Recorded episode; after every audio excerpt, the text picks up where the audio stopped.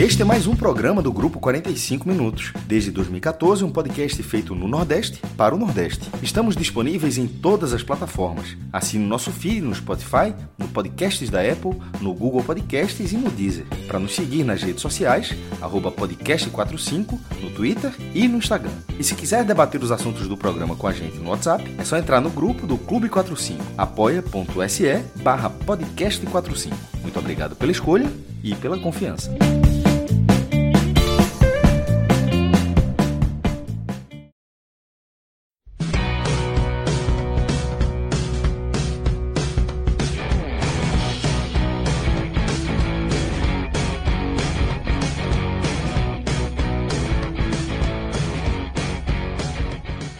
É isso, galera. Muito boa noite. Eu, Thiago Minhoca, hoje estou aqui na apresentação com Cláudio Santana, Clis Mangama, aqui também na análise, e também aqui na nossa produção, Danilo e também Rodrigo, né? Rodrigo, os dois editores aí, Rodrigo direcionando a nossa live. Já tem até superchat, ó. João Pedro Barreto, até para animar a noite aí, né? É, já colocou aí dois reais aí pra gente, dizendo: alô, produção, solta a música do meme do caixão aí. É aquele lá dos caras lá na África, que os caras ficam dançando. É. É aquele ali, né? O, o, o memezinho que o Sport soltou depois do clássico também. Acho que é aquela, aquela música lá. Pois é. é. Aí muita gente aqui já chegando. É, o Murilo Tinuco dizendo que o Grêmio subiu depois dessa. O Breno dizendo primeira live que começa antes do jogo acabar.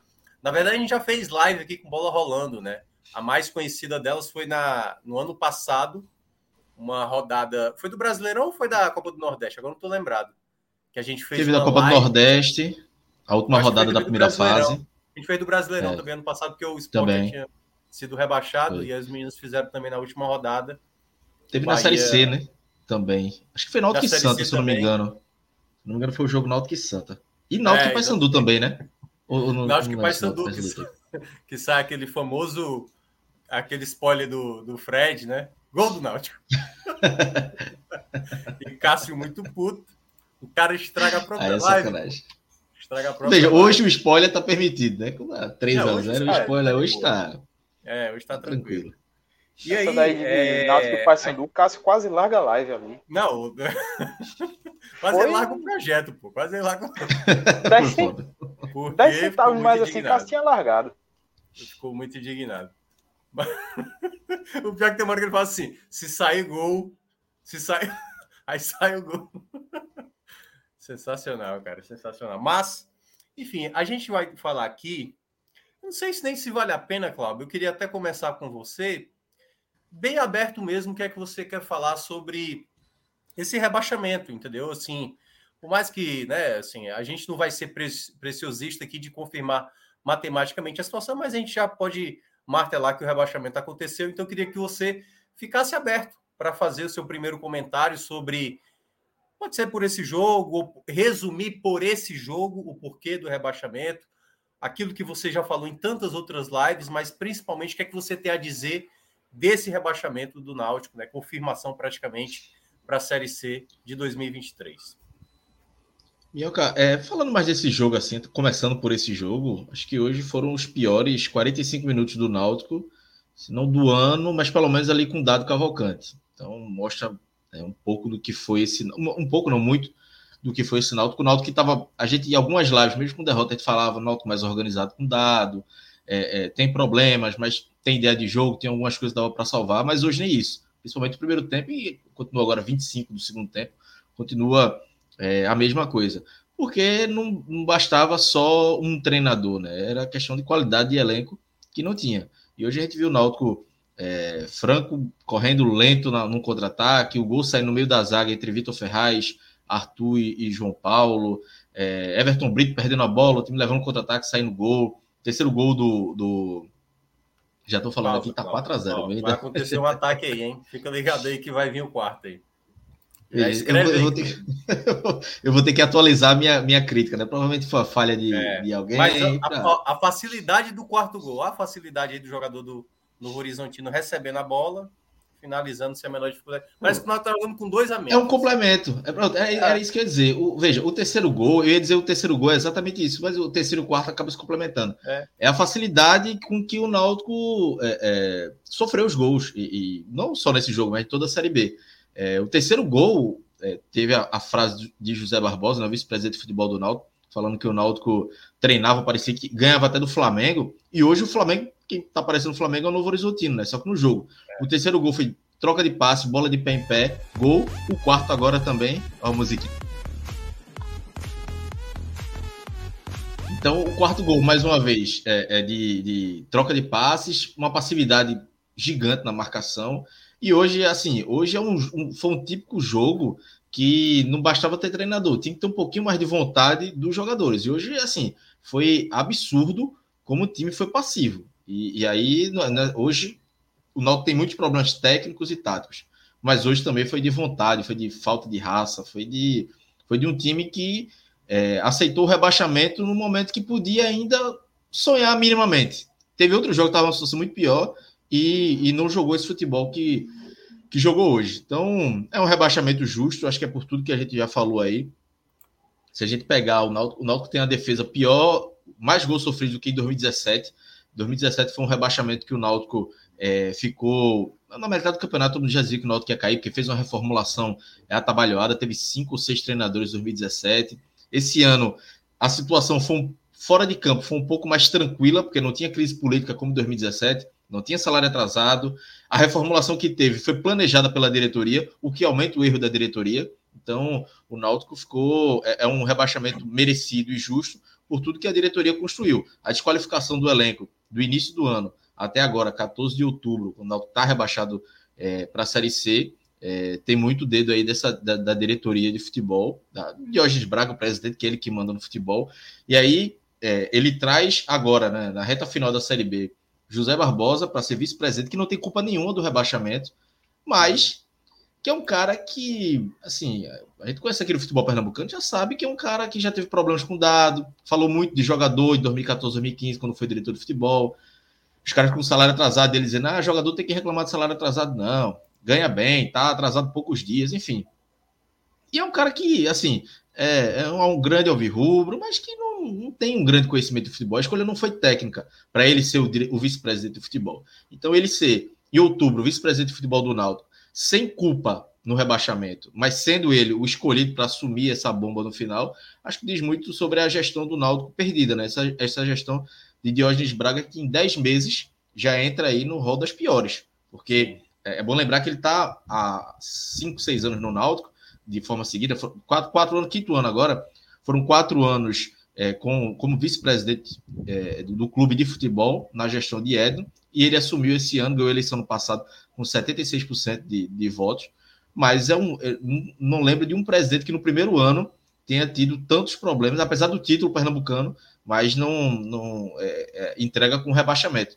Se a gente pegar os últimos presidentes do Náutico aí, teve presidente que Paulo Vanderlei, que é uma das piores gestões da história. No primeiro ano classificou o time para a Sul-Americana, no segundo foi aquele desastre na Série A 2013. Mas tem uma classificação, tem uma boa campanha é, é, na, na no, no, Campeonato Brasileiro, enfim, outras gestões também, que se não chegaram, se não conquistaram títulos, por exemplo, Glauber Vasconcelos não conquistou títulos, mas não deixou, o time brigou pelo acesso dois anos, enfim, outros presidentes que conseguiram minimamente deixar o Náutico no patamar que ele deveria se encontrar minimamente, que é uma Série B um presidente assumir em 10 meses, rebaixar o clube, como eu disse antes, sem nenhum problema político, nada. Ele não tem oposição forte, não tem salário atrasado, não tem problema financeiro, tem nada. O Conselho Deliberativo todo aplaude ele e ele, por incompetência própria, é, rebaixa o Náutico. Né? E aí, aqui a gente se fala muito diogenismo, né? que é, o, é a maneira de fazer futebol na visão de Diógenes Braga, que são erros repetidos até hoje. O Náutico termina essa Série B com a zaga formada por Arthur Henrique e João Paulo, que é uma zaga fraquíssima. Uma zaga é, nível. Veja, na Série C de 2018 e 19, o Náutico tinha zagueiros melhores do que essa, essa zaga que, meu amigo, eu tô fazendo isso assim, que eu tô querendo, vai. Cinco gols. Quinto gol. Faltar energia aí, porque tá, tá demais. É, aí, é, enfim. E aí, né, Cláudio, é, a despedida. Olha,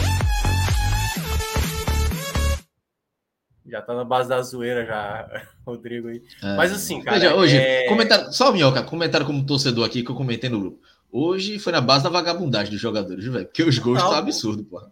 Hoje foi vagabundagem total.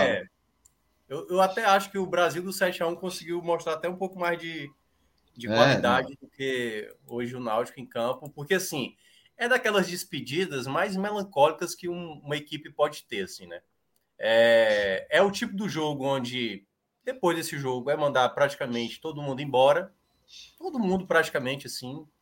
Acho que aí é uma outra pergunta que eu vou até fazer para ti, Cláudio, é sobre essa questão ainda de quem ainda pode ser utilizado nesses três jogos, garotos, né? Possivelmente possam ser utilizados para já pensar no 2023, porque, e aí o meu ponto de vista, né? Enquanto o Clisman vai terminando de escrever a matéria, é, isso que você mencionou, acho que foi um ponto muito importante realmente durante a temporada.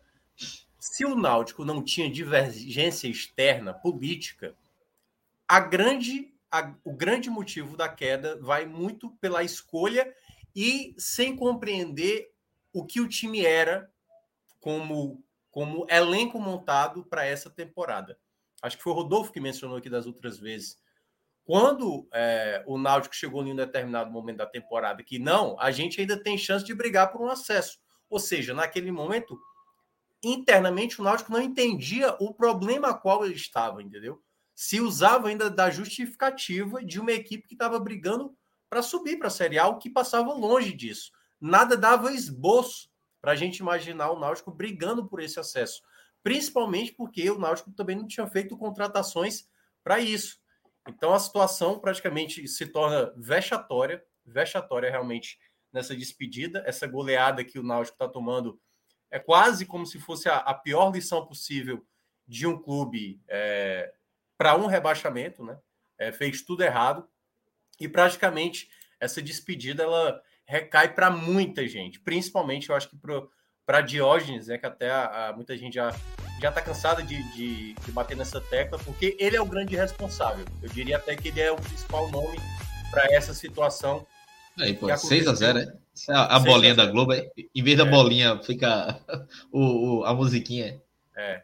E aí, cara, é o tipo da coisa onde não há nem a, a, a situação para os jogadores em campo, né? ter a, ter a nobreza de tipo, cara, vamos só parar né, de atacar, vamos só tentar. Porque assim, 6 a 0 por tudo que já aconteceu, é. Os caras estão dando em campo, meu. Não, aí você vê cada gol, assim, a facilidade. Enfim, é a pior despedida possível. Fazia tempo que eu não vi o rebaixamento tão da maneira que está sendo, assim, porque tem vários jeitos de ser rebaixado, mas o Náutico conseguiu entrar aí na, na história tendo um dos piores rebaixamentos dessa Série B, assim, né? Que a gente, a gente já viu. Minhoca, e só para dizer também que com a facilidade que o Novo Horizontino está tendo, se apertar, tem ainda mais 10 minutos de jogo, pelo menos. Se apertar, chega em 10, 10 a 0. É. Faz mais gol aí, com a facilidade, Não, é. porque agora, vou até ver aqui é, em quantos minutos fez. Mas, por exemplo, sai um gol agora aos 34, outro, o anterior foi aos 31, e aos 26, 10 minutos fez 3 gols. É. Não, é. Se apertar um pouquinho mais, aumenta isso tranquilamente, pô.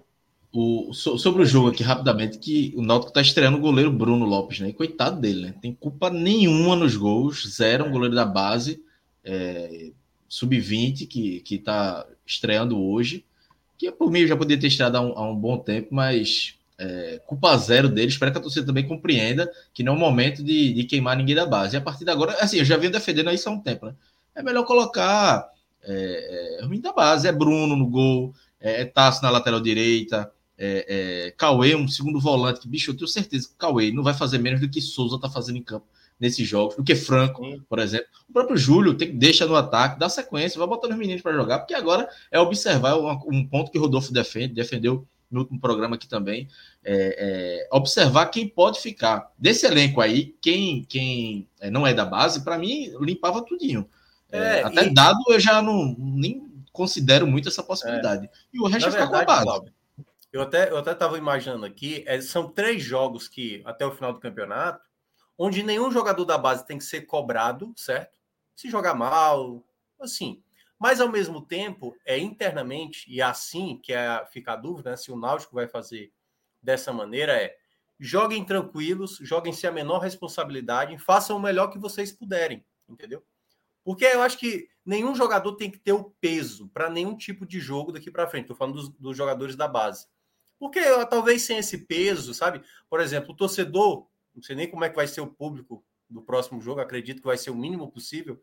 O torcedor que vai ao estádio, simplesmente é, nem deveria ver qualquer jogador hoje do elenco, como Chiesa, como Giancarlo, como é, enfim, Vitor Ferraz e tal, esses jogadores que foram também responsáveis por isso, né? Claro que são parte da responsabilidade, né?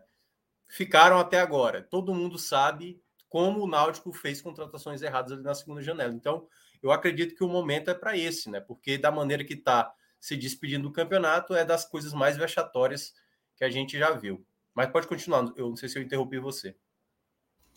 Não, não era isso mesmo, é só, eu só falei de, de Bruno Lopes, foi o único aí que, que se salva, não fez nenhuma grande defesa, mas também não teve culpa nenhuma dos gols, tudo, hum. a, a, veja, acho que todos os gols foram praticamente dentro da pequena área, né? Foram tantos Foi. gols que eu já perdi, mas pelo menos uns quatro aí foram na entrada da pequena área. Então, pô, aí não dá para culpar um goleiro desse, que dado agora, se vai ficar ou não, mas que pelo menos pense no clube é, de uma forma macro e trabalhe é, a, a, a, base agora para colocar. E, mais uma vez, eu venho falando isso mais uma vez. Pô, uma hora de hoje vai ter que aparecer, velho. Não é possível que ele não vá dar uma coletiva segunda-feira, dar uma justificativa pro torcedor. É, assumir o erro, ele nem assume tanto, mas, pô, falar é. o que, é que, o que, é que vai fazer agora, porque caiu, acabou, não tem mais o que fazer. Não vai. Não adianta se apegar à matemática mais, que agora nem. É, é é, agora é uma questão de, de poucos dias, uma semana aí para a Chapecoense pontuar e acabar tudo. Então, é, a preparação para o próximo jogo do Grêmio já vai ser totalmente diferente. Então, segunda-feira já era para estar uma lista aí, eu digo nem dispensa, mas de. Sim, sim, ó, sim. São esses jogadores que vão terminar a Série B, são esses caras aqui, esse aqui não interessa para ficar, vamos tentar renovar com esse, com esse, com esse. É, quem tem contrato, vamos ver se readequar salário, emprestar, porque o Náutico tem uma bomba aí para resolver, que é Giancarlo, 120 mil de salário, Souza, 60 mil de salário, que numa Série C é alto. É, tem mais que, meu Deus. Tem Brian, Jobson que é um salário... foi contratado ou foi emprestado? O Jobson foi emprestado. Foi emprestado. Né? Jobson foi emprestado. Ah. Jobson acho que nem joga mais. Aí tem é. Maurício, que é um zagueiro, contrato até 2023. Jefferson, goleiro que jogou a Série D pelo Santa Cruz, volta ano que vem. É um, é um goleiro que eu acho que não interessa para o Náutico. Você tem aí cinco jogadores, pelo menos, com salários aí de no mínimo 20, 30 mil para resolver. Se você fica com esses cinco jogadores da Série C, já vai 60% da sua folha. E em jogadores que. 60 não ou mais, né? Porque o salário de Jean Carlos é muito alto. Então, é, agora bota calculadora, os cálculos né, na, na, ponta do lápis, porque tem muita bronca para resolver. Jean Carlos talvez seja uma situação que eu não acredito que o Náutico vá vender, mas consiga emprestar. Mas, por exemplo, Souza. Quem é que vai querer Souza? Pagando 60 mil. É. É, é, Maurício. Não sei. É uma situação difícil. É complicada mesmo. A gente a gente está já aqui no, nos minutos finais da partida, né? Acho que seria sacanagem da arbitragem ainda dar minutos de acréscimo. Então acho que daqui a uns quatro minutos, quem sabe, ou até menos, é, a gente vai ter o final da, do jogo, né? Mas basicamente é isso. O Náutico está tomando de 6 a 0, jogando fora de casa lá em Novo Horizonte, em São Paulo. Uma despedida melancólica da equipe do Timbu e nesse exato momento, né, chegando a incríveis 60 gols tomados nessa Série B. É uma Série B onde nem tantos gols é marcados assim, e eu não tenho muita memória, eu acho que eu acho que essa é a maior goleada sofrida, não? O, o clube do Náutico. Acho que eu não lembro do Náutico tomar Essa Série B, com vocês não. Não, nessa, nessa, nessa eu sei que, que é. Eu não teve uma cabeça, mas o Náutico já chegou a tomar cinco gols em 2015 e em 2010, isso Série B, né? Agora uma goleada de seis, muito tempo que eu não vi uma goleada dessa, dessa tamanha vantagem, né? Então, uma goleada muito pesada. Clisman, queria que você falasse um pouco também aí, né, olhando pelo cenário até mesmo do futebol pernambucano, né? Porque a gente viu aí é, o Santa Cruz acabar ficando pelo caminho na Série D, o, o Náutico agora retornando à Série C. Queria que você falasse um pouco desse momento que o futebol, claro, o, o esporte ainda tem uma chance de acesso, mas o que é que, o que, o que, é que gera geralmente esse problema, assim, das do fracasso do futebol pernambucano ficar cada vez mais ridicularizado, né? Cada vez declarações, gestões atrapalhadas, como foi do esporte do, do ano passado, como foi o do Santa Cruz em boa parte também da temporada passada. Então, eu queria que você falasse um pouco sobre esse momento que o futebol pernambucano também atravessa de muitos fracassos. Praticamente era uma referência aqui na região e agora se torna motivo de piada, né? Queira ou não, se torna motivo de piada por tantas coisas que são ditas e feitas pelos clubes daí. Com certeza, Minhoca. É uma soma de fatores que acho que vale, se fosse rolar um, um raiz, a gente sairia elencando tanta coisa e ainda ia destrinchar e uma hora ia acabar faltando, assim, é, esquecendo alguma coisa, porque é uma crise que vem se arrastando há vários anos, soma de gestões ruins, é, também uma gestão ruim que assim não passa tão somente pelos clubes, mas que também tem o reflexo do que é visto na FPF há vários anos também. É um contexto geral em que, esse, que faz o futebol pernambucano é, cada vez mais é, ir abaixo nesse poço e a gente pensa que não pode ser pior e chega no ano, chega agora nesse 2022 que já, já era o pior ano, assim, o cenário, né, quando se desenhou para o início de 2022 já era o pior do futebol pernambucano e agora conseguiu piorar ainda mais com essa queda do Náutico. E assim é, é como a gente já mencionou em outros programas Cláudia e, e Rodolfo falaram bem, o Náutico chegar na queda do jeito que está sendo agora, é, pelo menos assim, questão financeira em dia, com jogadores, administrativamente, o clube apresentando o equilíbrio, mas dentro de campo é, passa muito longe. É, o total retrato dessa incompetência, que foi, da maneira que o Náutico foi gerido dentro de campo. Acho que também a parte de vaidades também da, da direção do Náutico também, na figura do, do próprio Diógenes, é algo que centralizou demais essa, essa tomada de decisão na montagem do futebol do Náutico, e aí a gente viu no que que deu. Enfim, é muito complicado, tem muita coisa a ser refletida é, por parte do Timbu.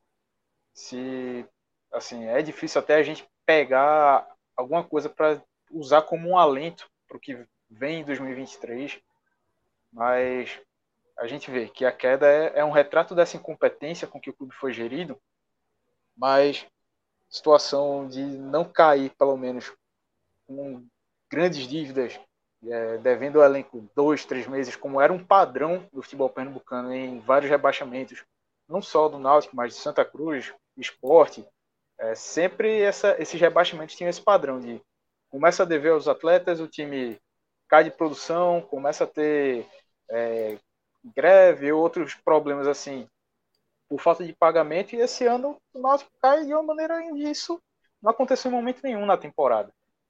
Então, se pelo menos chega na 2023 um pouco mais equilibrado, mesmo com a queda de receitas, que vai ser enorme pro, pro Timbu, mas é para serve para repensar. Você pelo menos consegue ter um certo equilíbrio para poder montar um time no ano que vem chama nomes aí que entendem, que podem fazer uma diferença para a montagem desse time.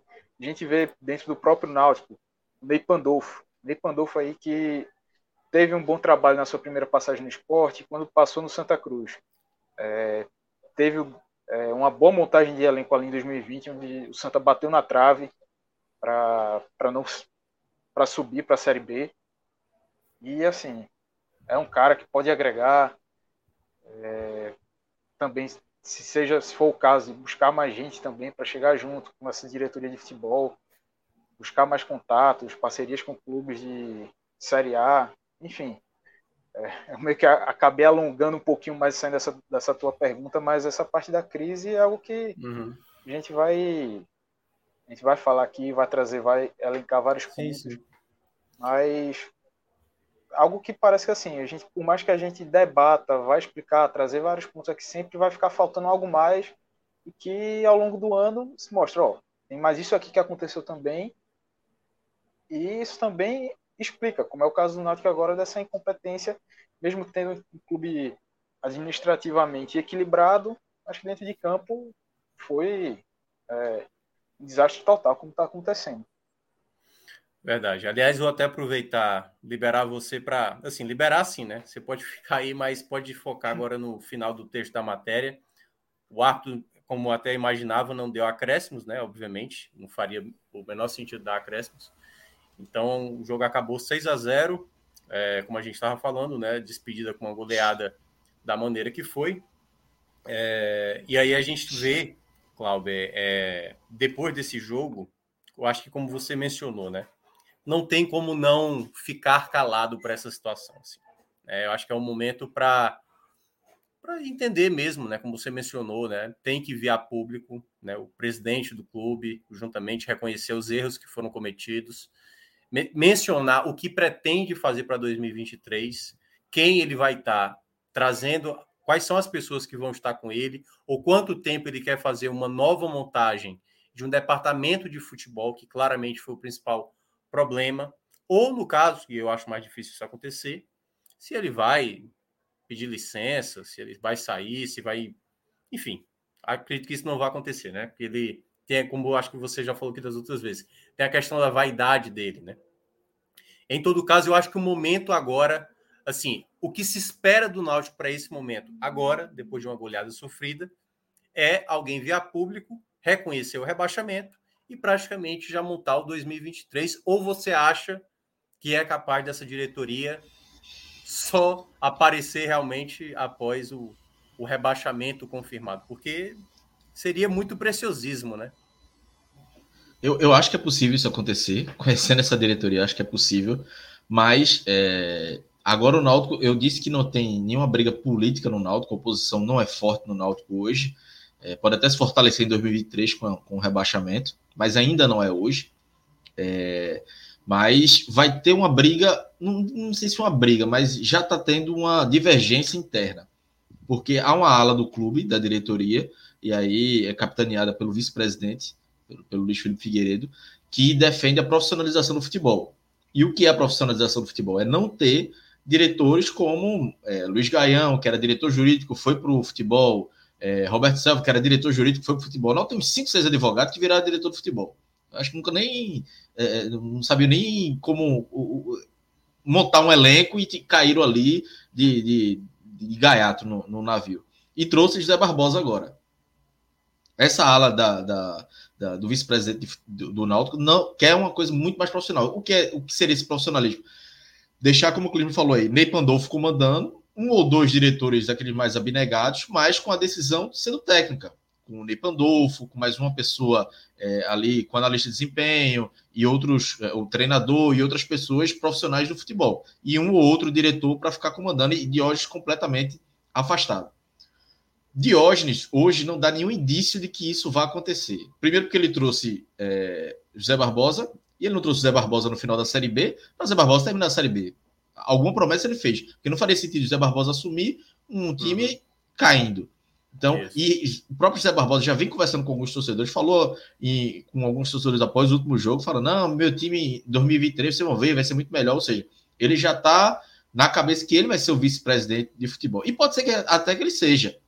Que seja ele, mas que as coisas sejam tocadas de forma efetiva pelos profissionais, né? Por, por Ney Pandolfo e, e a equipe dele.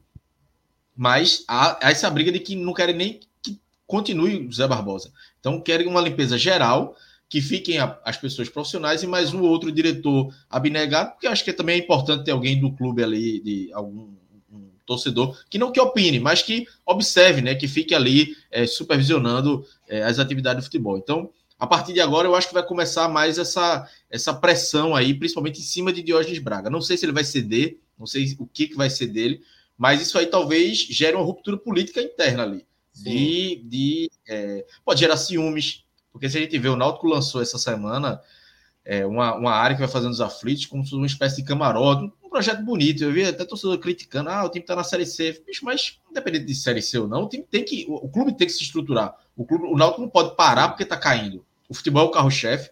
mas o clube tem que seguir evoluindo. Pô. Eu sou torcedor, vou para os aflitos sempre.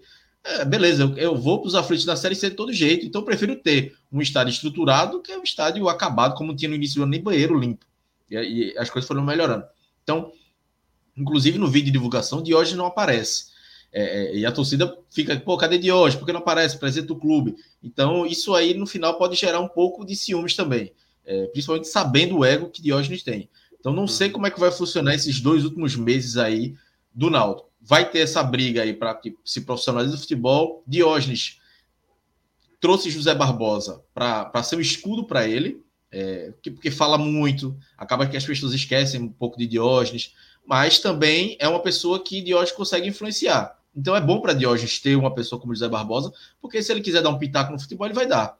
É, então, ele vai conseguir ainda ter o controle do departamento de futebol que ele foi tão criticado esse ano. Então, é, não sei se Diógenes vai aceitar uma pessoa de fora, um profissionalismo tão grande que ele perca poderes no futebol, que é uma, uma a menina dos olhos dele, é o que ele mais gosta de fazer. É, é Diógenes, veja, Diógenes, eu falei até em outros programas que ano passado, se eu fosse amigo de Diógenes, eu indicaria para ele, continua como vice-presidente de futebol, deixa outro como presidente, porque assim, é o que ele gosta de fazer, mas é, é, já havia um desgaste tão grande nos últimos quatro anos nele uhum. que é, com o Ed não existia tanto. O Ed não saiu, Ed ficou desgastado no Náutico nos últimos meses da gestão por conta do problema de assédio envolvendo o irmão dele, depois teve ele usando o Náutico politicamente, e aí tiveram problemas. Mas de hoje não, de hoje foram quatro anos, mesmo com título, com acesso, levando é, é, crítica, crítica em cima de crítica. Então, é, Diógenes já entrou como presidente desgastado. Então, foi só o, o, com, os resultados começaram a não acontecer, ele é, virou uma bola de neve para cima dele. Então, é, curioso para ver como é que vão ser esses dois meses, que serão hum. dois meses muito importantes, porque o planejamento do, do futebol do Náutico, a gente já foi falando, já, já deveria ter começado. Ah, mas tem Copa do Mundo, as férias vão começar mais cedo. É, mas o, o Pernambucano também começa mais cedo. No início de janeiro a bola já vai estar rolando. Copa então não Nordeste, adianta. Copa do Brasil. É. E o Náutico viu o, o, prejuízo que deu a Copa é, ser eliminado da primeira fase da Copa do Brasil esse ano. Então, uhum. e, e, ano que vem a Copa do Brasil vai ter importância ainda maior, porque você não vai ter cota de, de televisão da Série B, vai ser só Série C. Então, é, em 2018, o Náutico é, é, salvou muito financeiramente por conta da Copa do Brasil. Se não me engano, o Náutico foi até a, a terceira fase. Então, a Copa do Brasil vai ter que ser o grande foco do Náutico do primeiro semestre, mais do que Pernambucano, é, até mais do que a Copa do Nordeste inicialmente, mas tem que focar na Copa do Brasil. Então vamos ver o que é que, o que, é que vai acontecer politicamente. Eu estou bem curioso do que qual vai ser essa movimentação. E principalmente, Cláudio, se a gente for imaginar que vai ser um Náutico começando do zero de novo, né? Assim, se vamos lá, do, do elenco principal, tirando os jogadores da base, né? É, se salvar um ou dois, três jogadores aí para começar o próximo ano é muito. Então, para quando você começar um trabalho do início, do zero, são muitos testes a se fazer, que é para ver isso que você mencionou, a, é, a reformulação do departamento de futebol, quem serão as pessoas que vão tocar esse projeto, que primeiramente tem que partir também da escolha do treinador, né? A gente até trouxe hoje a informação, o, o Santa Cruz confirmou o seu treinador para 2023, ou seja, já está começando o seu planejamento, e o Náutico agora já não pode mais perder tempo para 2023. Tem que pensar o que quer já para 2023. Vai ser com Dado? Dado aceita esse projeto de recomeçar um clube do zero? Não é com Dado? Qual vai ser o treinador que vai tocar o projeto do Náutico na, do próximo ano, né? Tendo a relevância da Copa do Brasil, uma preparação com uma Copa do Nordeste e um campeonato estadual, para ter um, uma Série C que tente, obviamente, chegar ali nos quadrangulares finais e, quem sabe, voltar de novo para a Série B. E nesse momento, né, para esse momento, vai precisar de muita, muita autocrítica interna, que é algo que a gente não percebeu do Náutico para esse momento durante a temporada. Né? Como a gente estava citando, o Náutico não soube analisar esse momento. Clisman está podendo falar ou ainda está escrevendo? Ainda está na, na escrita, né? Ô, Minhoca, Deixa eu, deixa eu aproveitar é, é, esse gancho aí, que é, que é para falar sobre essa questão de zerar né, é, o, o, o, time do Náutico. Né? Veja, e Diógenes é muito, o diogenismo é muito a favor de manutenção da base. E era uma coisa que eu acho que é importante, mas chega um momento que os ciclos se fecham. E Diógenes não consegue fechar o ciclo, ele não consegue. É com treinador, é com jogador. E aí depois do, da, do, da última Série B, que o Náutico sonhou com acesso, não conseguiu subir, teve problemas com o próprio Hélio dos Anjos. Na eleição, ele não, ele não confirmava a, a, a manutenção de Hélio dos Anjos, mesmo Hélio já tendo contrato. Então, assim, era um momento, todo mundo sabia ali, todo mundo falava, velho, chegou o momento de zerar esse time e vender alguns jogadores, negociar e formar uma nova base. É uma base aí que já vem de 2019. Vamos já 19, 20, 24 anos. Pô, não é, não é time europeu que consegue manter uma base, consegue se manter no topo. E time europeu ainda nem consegue, muitos não conseguem, mas a gente tem brasileiro. Então, não fez isso, e aí foi o pontapé inicial dos erros. Manteve Hélio dos Anjos, ele não gostando de Hélio dos Anjos. Teve a demissão de Hélio numa situação bem estranha, porque ele não foi demitido por resultados, foi por uma confusão com um torcedor, que o próprio Hélio fala que sabe quem foi que mandou o torcedor ali, é, dando uma clara indireta à própria diretoria. E aí ele segurou Chiesa, Chiesa teve proposta do CSL, não liberou, segurou Camutanga, Camutanga queria ir embora, segurou o próprio Jean Carlos, quando teve a proposta do time do Irã, que era quase 3 milhões de reais, segurou Jean Carlos, segurou Halden. Aí quando ele foi fazendo essas mudanças no meio da temporada, aí o, o, o zerar o processo que ele deveria ter feito é, em dezembro, janeiro, ele fez em junho, não fez, não zerou completamente e agora vai ter que zerar obrigatoriamente numa Série C, com menos dinheiro, com elenco, é, é, com peças caras para uma Série C, com contrato, e sem saber o que fazer, né? É perdido no meio desse, desse momento, desse, desse planejamento que foi é, feito de forma equivocada desde o início, desde o, quando acabou a eleição, ele ganhou, é, é, os, os, erros foram se acumulando, né? E ainda assim o Náutico ainda conseguiu ganhar um título pernambucano de uma forma que é, o esporte ajudou muito sendo eliminado pelo, pelo Salgueiro. É, o próprio Retrô, que ganhou o jogo nos aflitos e, e depois se acovardou contra o Náutico na arena. Então, assim, é, é, teve esse, esse título, mas que não. É, é, mesmo com o título, a, o ano do Náutico é muito ruim. É um dos piores anos aí é, da história do clube. Os números mostram isso. Então, você ser campeão no ano e, e ser rebaixado e da forma que está sendo, é um feito que, que, que para poucos, né? Por isso que todas as críticas aí é, são direcionadas a Diógenes Braga e com razão. Ah, sem dúvida, né? E aí, é, esse é um momento que eu considero mais importante, porque gerir crise, Cláudio, não é para todos, sabe? Não é para todas as pessoas. Tem muita gente que é muito bom para gerir o clube quando o clube está na boa. Você consegue ali é, motivar, tá todo mundo focado, tem um bom treinador no comando e tal você consegue pagar os salários e parece que o mundo está maravilhoso. Agora, quando chega os momentos de crise, quando a bola não está entrando, quando o time está desajustado, quando você faz uma escolha, como foi, por exemplo, fazer essa contratação de Elano, colocar um, um contrato até 2023, entendeu? Aí é praticamente quando você. É aquela coisa, é o, é o castelo de cartas, né? Você está colocando ali só os problemas.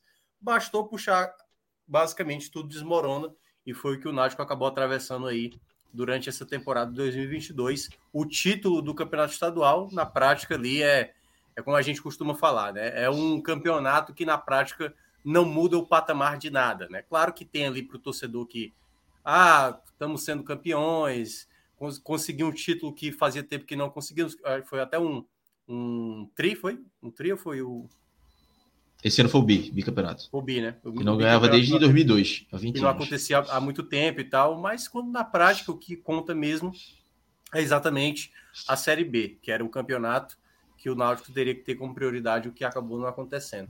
Mas você ia falar mais alguma coisa? É, e essa questão de aparecer, porque se você ser um diretor bom no bom, um treinador, um jogador bom no bom, é fácil, né? É, no ruim é que é difícil.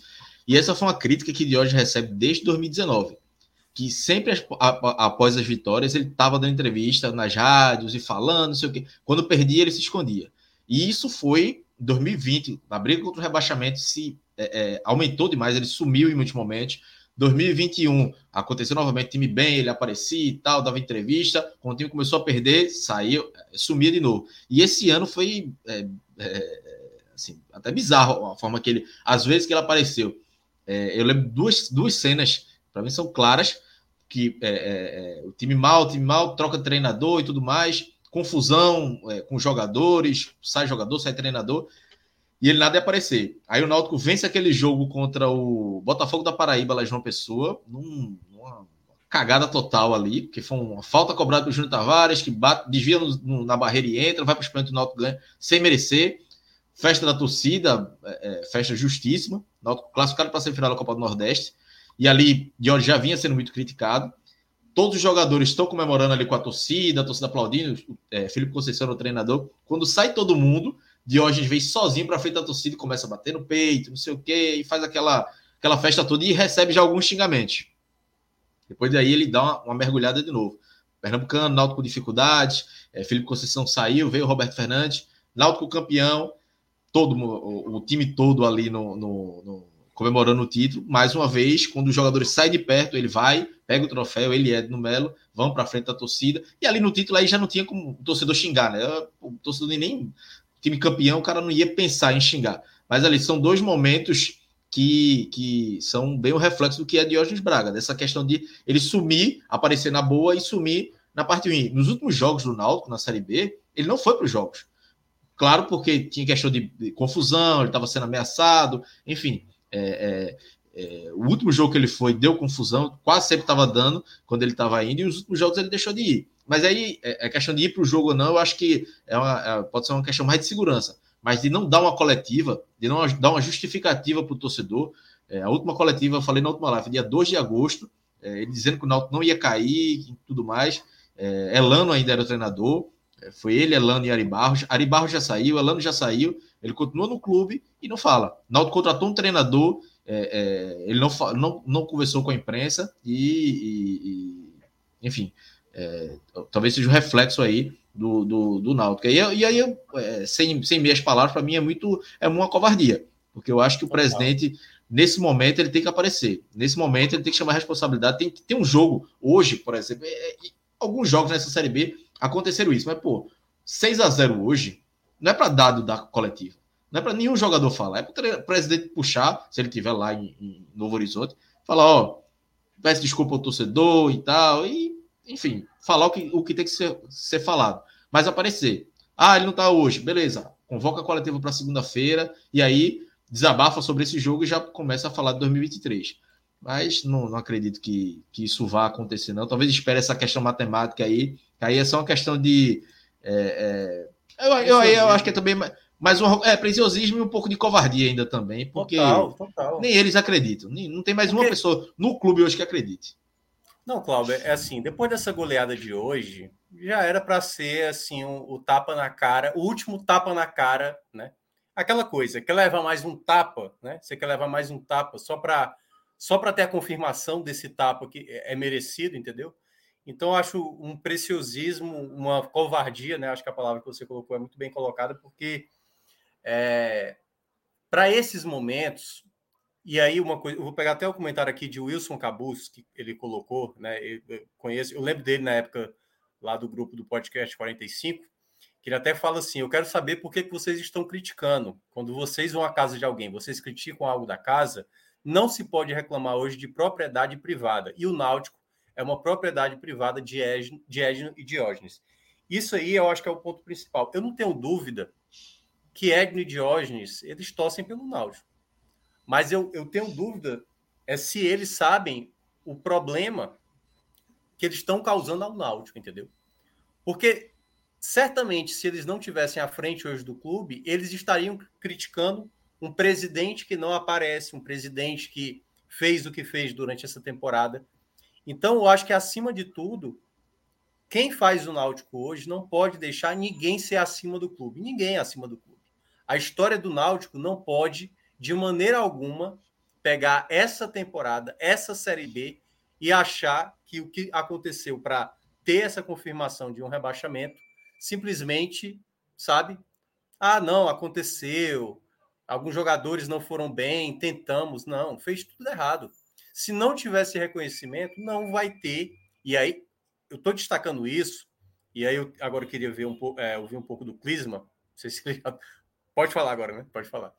É, Clisma, eu acho que tem que ser algo muito, muito conversado e tem que ser algo, tem que ser muito autocriticado internamente.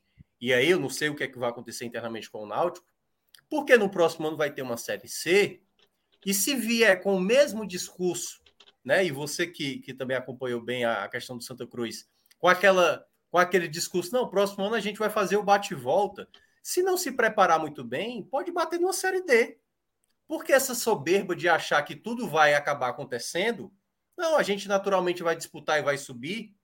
Pode ser o contrário, pode ser naturalmente cair, porque não foi assim que o Santa Cruz teve essa mesma mentalidade, achando que as coisas viriam naturalmente, quando simplesmente foi ver, já estava o problema e o time caiu para a quarta divisão. Então, eu queria que você falasse sobre esse momento que o Náutico precisa atravessar de crítica, de fazer modificações internas, para não ter o ano de 2023 pior ainda do que o ano de 2022.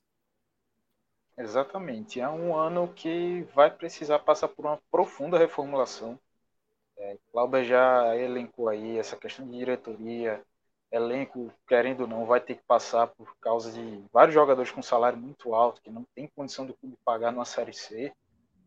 Então, é uma mudança profunda da qual o Náutico não passa, acho que bem dizer, desde aquela queda de 2017, quando ali teve, depois que assumiu o Ed no Diógenes, trocou ali toda a diretoria, é, mudança também de elenco, onde, querendo ou não, o Náutico foi forçado, vamos dizer assim, né, por conta da sua situação financeira, a utilizar muitos jogadores da base, trouxe vários atletas também de, de menor expressão, jogadores desconhecidos, assim, custo mais baixo. E é algo semelhante que vai passar. Acho que a única coisa que a gente pode comparar desses, assim, talvez um pouquinho, um pouco mais positivo que o Náutico tem em relação àquela queda para de agora, é está um pouco mais equilibrado financeiramente. Então, assim, é um cenário que é, a gente pegando por essa parte administrativa não é de terra arrasada, como se desenhou em 2018, mas moralmente falando, é, pelo que foi apresentado no futebol, por todas as condições que é, a atual direção tinha para fazer é, nesse ano, é, essa terra arrasada no âmbito, na questão moral, vai acontecer da mesma forma que foi aquele rebaixamento lá de 2017. Você chega no ano em que, querendo ou não, o Náutico não era, não dava para dizer que o Náutico era um dos favoritos a, ao acesso, apesar de, assim, a gente viu no outro ano, em 2021, teve aquele início arrasador e tudo mais, mas assim, a gente pega a questão financeira também, a, o poderio de investimento, as peças que o elenco, que o elenco do Náutico tinha, não era um time que iria brigar pelo acesso esse ano, mas também, pelo menos na minha ótica, não era um time que você, vendo lá na primeira rodada do Campeonato Brasileiro, você dizia, pô, esse Náutico aí vai brigar para cair, vai estar tá lá embaixo e vai ser lanterna de uma Série B. É algo que, pelo menos eu particularmente não tinha essa visão, não acreditava, então vejo que assim, por vários erros acumulados, questão de montagem de elenco, como a gente já falou, competência também na nessa gestão de futebol também para trazer reforços, é, encontrar também peças dentro da é, do que o Náutico poderia pagar dentro do orçamento, assim, a gente viu outros times se reforçando, conseguindo sair dessa briga lá de baixo, investindo dinheiro, e o Náutico praticamente perdido. Se via assim, chegou o quê? Trouxe Souza, Jobson, que, querendo não, jogadores que têm identificação com torcida, que já mostraram futebol em outros momentos, mas que, diante do que o Náutico pedia, é, ali no, no meio de Série B, a gente já via que era, era um time que precisava de mais intensidade, mais força na marcação. Era um time de mais pegada. Por que trazer dois jogadores mais lentos, que não trazem essa pegada e que eram numa posição que, beleza, tinha saído o Haldney ali, que fazia essa função, mas Haldney era um jogador muito mais intenso do que Jobson, muito mais intenso do que Souza. É, foram duas peças que trouxeram, acho que foi até Cláudio que, no último telecast que eu tinha participado do que Cláudio falou, que assim, foram nomes jogados para a torcida. Assim, foi aquela questão, ó, tá trazendo reforço aqui, traz essa galera aqui, ó, vocês gostam já para dar aquela arrefecida na situação que o Náutico vinha passando ali, o teor das críticas que também vinha bem pesado naquele momento, e aí deu essa, essa acalmada nos ânimos, só que se provou que dentro de campo, chegada de jogadores como eles, entre outros também, é, trazer um Everton Brito jogando a Série D pelo Paraná, Paraná que é, foi logo eliminado na acho que no primeiro mata-mata da Série D ou no, ou no segundo. Enfim, é, nomes que diante do que o Náutico poderia é, pagar dentro desse é, do que vamos dizer assim dessa lista, né, que o Náutico poderia achar, a gente acaba pensando, pô, só dá para trazer isso. É, em outras situações o Náutico conseguiu contratar melhor e por que agora não consegue? E aí vem todo esse peso também da incompetência e da má gestão de futebol que a direção Alvirrubra teve. Então, são erros que estão aí escancarados. É, toda semana a gente falando aqui. Então, tá na cara. É, dá um, uma, uma mudança total no que está acontecendo aí. Uma mudança de, de peças nessa direção, como a gente trouxe um pouquinho no início. Dá essa, esse maior poder ao Ney Pandolfo, que é um cara que tem histórico de bons trabalhos, é um cara que tem bom trânsito nos clubes é, de Série A, Palmeiras, Santos, Atlético Paranaense, São Paulo, enfim, times com é, boas bases que vêm aí com jogadores sub-23, sub-20, querendo dar rodagem a essas peças e que podem, podem servir.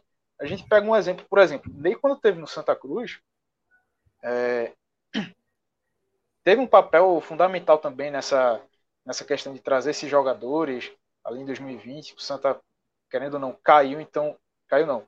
Não subiu para a Série B, mas conseguiu formar um bom elenco. É, lembro que na época também o Santa trouxe alguns jogadores jovens assim que também de certa forma puderam ajudar naquele momento. E enfim, é algo que vai ser preciso trazer agora, reformulação do elenco, querendo ou não, vai ser necessário de acontecer. A gente vai ter que ver mais jogadores da base agora surgindo e ganhando a oportunidade que deveriam ter recebido ao longo do ano e não tiveram. Mesmo assim, tendo questões também de é, comportamental também, treino, não fazer valer tanto. Por exemplo, um Juninho Carpina, que teve um bom início de Pernambucano, mas foi escanteado na Série B. E a gente ouvia falar que é um cara que, pelo menos assim, treinamento deixava um pouco a desejar, questão de esforço, de pegada no, nos trabalhos. O Júlio também, que Júlio a gente vê, acho que pelo menos desde 2019, 2018 ali, surgindo bem na base do Náutico. E se espera que, pô, Júlio vai ter chance, vai chegar, vai começar a deslanchar. Começa o ano, faz um, dois, três jogos assim perdidos e perde espaço, é escanteado, volta para o sub-20. Esse ano agora Júlio voltou a ser utilizado só nessa reta final em que a gente viu que não estava. A situação já estava ficando desesperadora.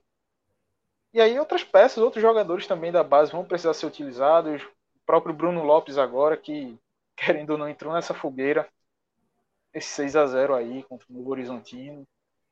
É, e a receita é essa.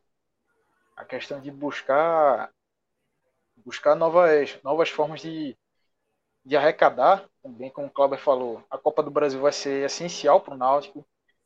É a parte também de revelar atletas, algo que também vai pesar muito uma possível venda, sei lá, se Náutico conseguir fazer uma venda importante agora nesse, nessa virada de ano, primeiro semestre, para durante a disputa da Série C, é importante para poder injetar dinheiro e aí precisando de alguma, algumas peças para chegar e resolver numa, numa reta final de Série C. Isso é algo que vai se tornar imprescindível. A gente viu no, na própria Série C de 2019. O Náutico chegou ali naquela reta final, conseguiu trazer Jean Carlos. Jean Carlos é um cara que chegou para ser titular, foi titular, resolveu. Então, é um tipo de, de investimento, tipo de situação que é, em 90% das equipes que disputam uma Série C, uma Série D, qualquer divisão de acesso, na verdade, vai acontecer. Vai ser preciso trazer peças assim no meio do ano para chegar e que vão é, que cheguem para resolver e para isso vai ser preciso vai ser necessário ter caixa. É, eu até concordo com um ponto que o Clauber falou é, antes no comentário dele sobre a demora da venda de alguns atletas. É, Camutanga já há muito tempo também nessa é, essa vontade de sair também, respirar novos ares. Segurou aí muito tempo. É, ele passou a ter um rendimento ruim para aí finalmente ter essa negociação com o Atlético Goianiense. Haldney também foi negociado já quando estava às vésperas dele poder assinar um pré-contrato com qualquer outro clube. É, Jean Carlos aí também, que a gente sabe que, querendo ou não, é uma situação, eu vejo pelo menos a de Jean Carlos, um pouco diferente, porque Jean Carlos, ídolo da torcida, é, por um valor que, pelo momento ali, talvez não compensasse tanto, mas a gente pegando agora uma saída de Jean Carlos, é, vai acontecer, pelo, pelo que se desenha, vai acontecer agora, é, com essa virada de temporada. O Náutico vai receber menos ainda, ou se é que vai receber alguma coisa, é, pelo menos uma contrapartida financeira por essa saída de Jean Carlos. É, o Vitória, pelo menos, já sondou o jogador. Então, é, são vários tipos de mudanças. E essa parte financeira agora o Náutico vai ter que ter um foco ainda maior, porque se não souber aproveitar quando teve um mínimo de conforto por ter as suas contas em, dias, nessa, em dia nessa Série B, para a Série C isso vai ter que ser algo ainda mais, uma obrigação ainda maior, vai ter um peso ainda maior para a direção de, se pelo menos tem um pouquinho a mais para gastar, vai ter que ser certeiro, a cobrança em cima disso vai ter que ser ainda maior por parte da torcida. Uhum. E não vejo outro, outro cenário, não, a não ser de uma profunda reformulação dentro do clube. Verdade. É, antes da gente ir para a reta final, né, falar da, dos últimos detalhes sobre esse momento do Náutico, é, vamos chamar o nosso Bet Nacional, até para a gente. Acho que a gente ganhou um dinheirinho lá com o Sampaio Corrêa, né? A gente fez uma aposta de. Não sei se foi um peixe ou se foi um, um lobo, acho que foi peixe. E voltou um bom dinheiro. Rodrigo, sei se eu estou pegando você de surpresa, mas por favor, coloque a Bet Nacional aí na tela para ver se a gente consegue um dinheirinho aí. Olha as últimas apostas. A gente perdeu um dinheiro. Eu sei que a gente perdeu um que a gente foi na Champions e só deu zebra na Champions esse meio de semana. Mas a gente ganhou. Coloca aí na. Ó, a gente ganhou ali, ó, no Sampaio Correia. Apostou 100, voltou dobrado voltou mais um peixe, né? Ah, teve outro aí? Já diria é, o maestro, outro. respeite demais voinho. Mas é, voinho é gigante. São... É, essa, aí, essa aí eu já tinha visto já. Então, vamos tentar fazer uma aposta aí para os jogos que vamos, vamos ter amanhã no sábado. A gente tem Série A e Série B. É, amanhã tem jogo América Mineiro e Fortaleza, grande duelo aí acho um jogo. São duas equipes que tomam poucos gols, mas eu tô com a impressão de que vai sair mais do que um gol nessa partida aí, sabe? Tem Goiás e Corinthians, além de Flamengo e Atlético Mineiro. Lembrando que Corinthians e Flamengo devem ir com times bem alternativos por conta da final da Copa do Brasil, né? E tem na Série B Tombense Ponte Preta, Criciúma e Ituano, jogos também de amanhã. Alguém tem uma sugestão aí logo de cara? Um favoritismo aí meio óbvio. Tá difícil, né? difíceis, é. Esse Cristiano Ituano aí é valendo para ver quem vai disputar é. lá em cima, né? Se for empate, corre os dois, né? É, exatamente. exatamente. O empate praticamente é ruim para os dois, mas o vencedor entra na, na disputa valendo aí. Tu falou que América e Fortaleza achava que ia ter Gols, é? Eu acho que vai sair mais do que um gol. Assim, são duas equipes que estão muito parecidas no segundo turno. Mais de um e meio estão em 40. Pode fazer uma. Para desce... compor com outra. É, juntar com outra. Qual é? Qual é? Ah, 1.40. Mais de um gol e meio. É uma, é, dois gols, né?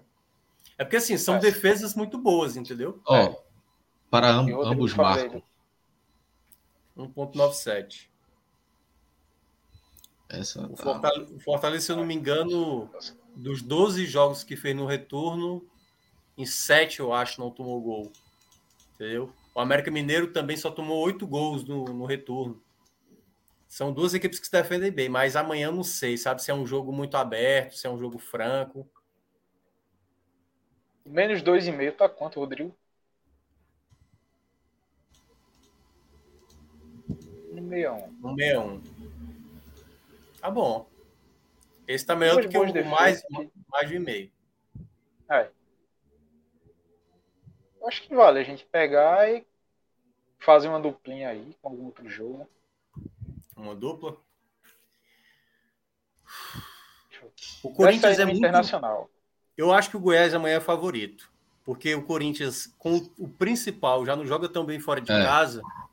E eu acho que nesse jogo o Goiás ele é favorito. Apesar do Goiás ter duas derrotas seguidas em casa recentemente para Botafogo e Fortaleza.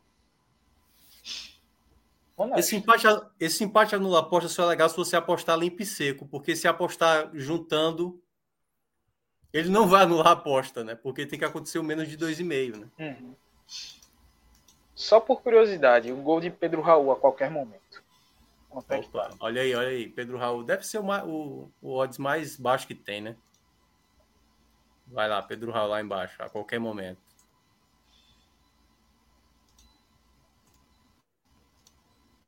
O último marcador, qualquer momento. 2,60. É o Garay, é o Garay. Garay. Ali, ó, 2,60. Tá bom, hein? 4,19, não é isso? Bora? Vale. Dá pra ir. Ofende não, ofende não. É, pronto. É, eu, eu, eu, me fala isso não, mas bora de, de onça aí, vai. Pode aí colocar, Rodrigo aí. Bota essa onça aí. Isso aí é o troco do jantar dele. Aí disse, não, pode jogar 50, joga onça. É, é a sobremesa, pô, sobremesa. Sobremesa para Rodrigo, né? Que até lembrou que anula sim, viu, a aposta. Então tá dizendo que paga o restante. É... O Rodrigo dizendo que ganhou dinheiro hoje com o Timba. Também, né? Aí, acho que tava muito fácil essa. Eu acho que quem apostou mais de mais de 5 aí se deu bem, mais de 5,5 se deu bem aí com esse jogo do Timba. Então é isso, galera. Bet Nacional. Vamos só nessas aí, né? Não vamos mais. Entra com o, código lá, podcast 45. Você já colabora demais. Você não sabe o quanto você ajuda entrando lá com o nosso código, que aí você vai poder fazer as apostas. Amanhã também tem muito campeonato europeu, tem é, espanhol, tem francês, italiano, inglês, vai ter clássico. Acho que é amanhã, né? O clássico é espanhol, Barcelona e, e Real Madrid. Domingo. Domingo, né? Domingo. Domingo aí, mas amanhã a gente vai ter live aqui. Qualquer coisa a gente faz uma aposta no clássico também espanhol do domingo. É isso. Obrigado, Rodrigo. Vamos agora aqui para a reta final. É... Tem que distanciar. A minha câmera hoje está dando um close muito. Eu não sei por que, que essa câmera está tão perto hoje eu não, eu tô a mesma distância aqui, entendeu? Só que hoje tá mais, olha, gigante, foi... gigante. Acho que é Rodrigo aí alterando alguma coisa aí. Que... É. é... Cláudio, eu acho que não vai ser necessário fazer aqui destaques, né? Mas eu queria que você citasse, vamos lá, daquilo que você viu dos garotos que tiveram oportunidade, se há algum que você gostaria de ver mais assim nesses últimos jogos? Bruno tendo mais oportunidade, outras peças talvez que você quisesse ver. E claro, já você fazer as considerações finais né, desse momento. Se você quiser ressaltar mais algum ponto que não foi colocado na live, né? Queria que você também mencionasse. É, eu acho que agora é dar sequência para Bruno, né? Apesar de 6 a 0 mas culpa nenhuma dos gols. Júlio já vinha tendo a sequência, hoje Júlio é o titular do ataque, eu acho também que tem que deixar, até porque Kies entrou no segundo tempo, a gente viu mais uma vez a peça nula que ele é. é então, assim, só dá para salvar os dois. De resto, não tem muito o que falar. Mas, é, até como eu disse antes, né, agora eu quero ver mais jogadores da base. É, mais de é, Luiz Felipe, que é da base, que é, pode entrar no lugar de Souza, no lugar de Franco. É, o próprio Cauê também, que é do sub-20 entrar no banco, ficar no banco para entrar no decorrer dos jogos, ver se tem algum ponta na base que consiga fazer mais do que Everton Brito. Apesar de Everton Brito ter feito alguns gols, dar alguma assistência, mas esse nunca me convenceu. E, e começar a observar para 2023, observar a base, que como eu disse até antes, é, é caso de limpeza geral. E se quiser incluir dado hoje na limpeza geral, também. Na última live eu já estava. Não defendendo o dado, mas sem muita convicção. Hoje minha convicção ainda é menor, é menor porque acho que, por mais que ele não, também não seja um grande responsável por isso, melhorou o time, mas tem algumas escolhas que não, não me entram. Assim. Souza ser titular, Franco ser titular, é, Souza pô, erra absolutamente tudo e nunca é substituído. É, termina o jogo. Hoje, hoje até ele saiu, entrou o Ralph, mas assim, foi é, a primeira vez em muitos jogos. E ele vem tendo uma constante, é, uma, uma sequência ruim de jogos. Fez um jogo bom desde que voltou, desde então é, é titular absoluto e não, não perde a posição, nem é substituído. Então é o momento de é, planejar 2003 e eu acho que a diretoria esse final de semana já tem que tomar uma decisão sobre Dado Cavalcante, porque eu acho que o início do planejamento passa muito pelo treinador. Hoje eu já acho já que não, não sei se é o, o ideal segurá-lo para 2023, apesar de achar que ele não é ocupado, apesar de saber que ele melhorou o time, mas tem algumas escolhas aí que vai que, que não é, que eu não concordo e querendo ou não o rebaixamento tem um desgaste não tem como por mais que a torcida saiba que a culpa não é dele 2023 ele já começa pressionado ele sabe disso é, qualquer profissional que estivesse nesse momento no Náutico começasse o, ano seguinte estaria pressionado Roberto Fernandes 2018 foi rebaixado foi campeão pernambucano e com quatro cinco rodadas da Série C foi demitido é, nessa Série B também ele foi campeão pernambucano é, demorou um pouco mais, mas foi demitido também. Então, é, é virar o ano é, depois de um rebaixamento, é, o ideal é uma limpeza total, geral, para deixar o mínimo possível para a próxima temporada, para tentar zerar todos os processos do clube. É isso. Aliás, deixa eu só passar aqui um, um, um aviso para o pessoal do chat, né? E quem está acompanhando. Galera, a gente tem várias lives aqui, certo? No nosso, no nosso enfim, no nosso produto aqui, tem vários estilos, mas vamos deixar os comentários sobre política para as lives de política. Vocês podem se manifestar à vontade. Então, aqui o espaço é muito mais voltado ao momento dos clubes e tudo mais. Eu entendo que muita gente está muito a flor da pele por conta de eleição, mas a gente vai até dar bloqueio nas pessoas que não tiverem assim com entrando muito no tema, entendeu? Então, não se preocupe, vai ter lives aqui também do 45 minutos sobre política, né? Domingo a gente vai ter uma live sobre o debate que vai acontecer na Band, mas a gente pede assim encarecidamente que vocês foquem mais assim no assunto que a gente está tratando aqui, certo? Para não ficar uma coisa desvirtuada. Lembrando, a gente tem conteúdo também sobre política, mas pode ficar à vontade de comentar também quando, quando for uma live especificamente para isso. Clisma, Queria também seus, suas considerações finais, o que é que você tem ainda a falar sobre esse momento e o que é que você acha que ainda se vale falar desse momento do Náutico para esse final de temporada. É, corroboro, Minhoca, com o que o Cláudio falou. É hora de já chegar, partir agora dessa madrugada, começando o sábado, refazer esse planejamento, é, já pensar, né, na verdade, esse planejamento de 2023, tomar uma decisão sobre essa permanência de dado, se fica mesmo para 2023, se troca, busca outro mundo. Já assim, fazer essa sondagem, esse mapeamento no mercado de nomes que possam estar disponíveis e que seriam é, melhores do que dado dentro desse planejamento. É, particularmente, eu acredito, eu manteria dado é, nesse, nesse começo, mas enfim, é, vai ter que já pegar, afastar alguns desses jogadores, trazer também. É, pegar essas peças mais da base mesmo, jogadores de custo baixo que dá para manter, segura, terminar o campeonato assim de maneira da maneira mais honrosa possível, mas é, voltar completamente esse foco para planejar 2023 e tá repetir, não repetir, né, os mesmos erros cometidos na atual temporada. Mas acho que é bem por aí mesmo, Minhoca. É isso. Chegando aqui ao fim da live, agradecer a todo mundo que acompanhou, vocês que chegaram aqui no, na reta final. Deixem o like, é, enfim, né, o nosso conteúdo aqui a gente faz com maior preocupação. Tem algum recado aqui de Rodrigo? é, não. É, enfim, é só para mencionar que a gente, esse final de semana, a gente vai ter uma live amanhã sobre o jogo do Fortaleza. E o domingo, a gente tem aí um domingo complicado ainda a resolver, entendeu? Porque a gente vai ter três jogos importantes de Bahia Esporte e Ceará, né? Três jogos relevantes aí no, no domingo. Ainda vai ter o debate, só que a gente ainda vai, né? Fred, é, Celso e Castro ainda vendo qual a melhor forma da gente preparar, né? Conteúdos para o domingo. No sábado da manhã vai começar um pouquinho tarde, por volta de 11 horas da noite, a análise do jogo do Fortaleza. Então, para quem quiser acompanhar, o final de semana está recheado de muita live que a gente vai fazer. E claro, segunda-feira a gente vai voltar com o nosso tema livre, né? Para falar de tudo que a gente é, puder falar, eleições, qualquer outra coisa a mais que você puder também e quiser acompanhar.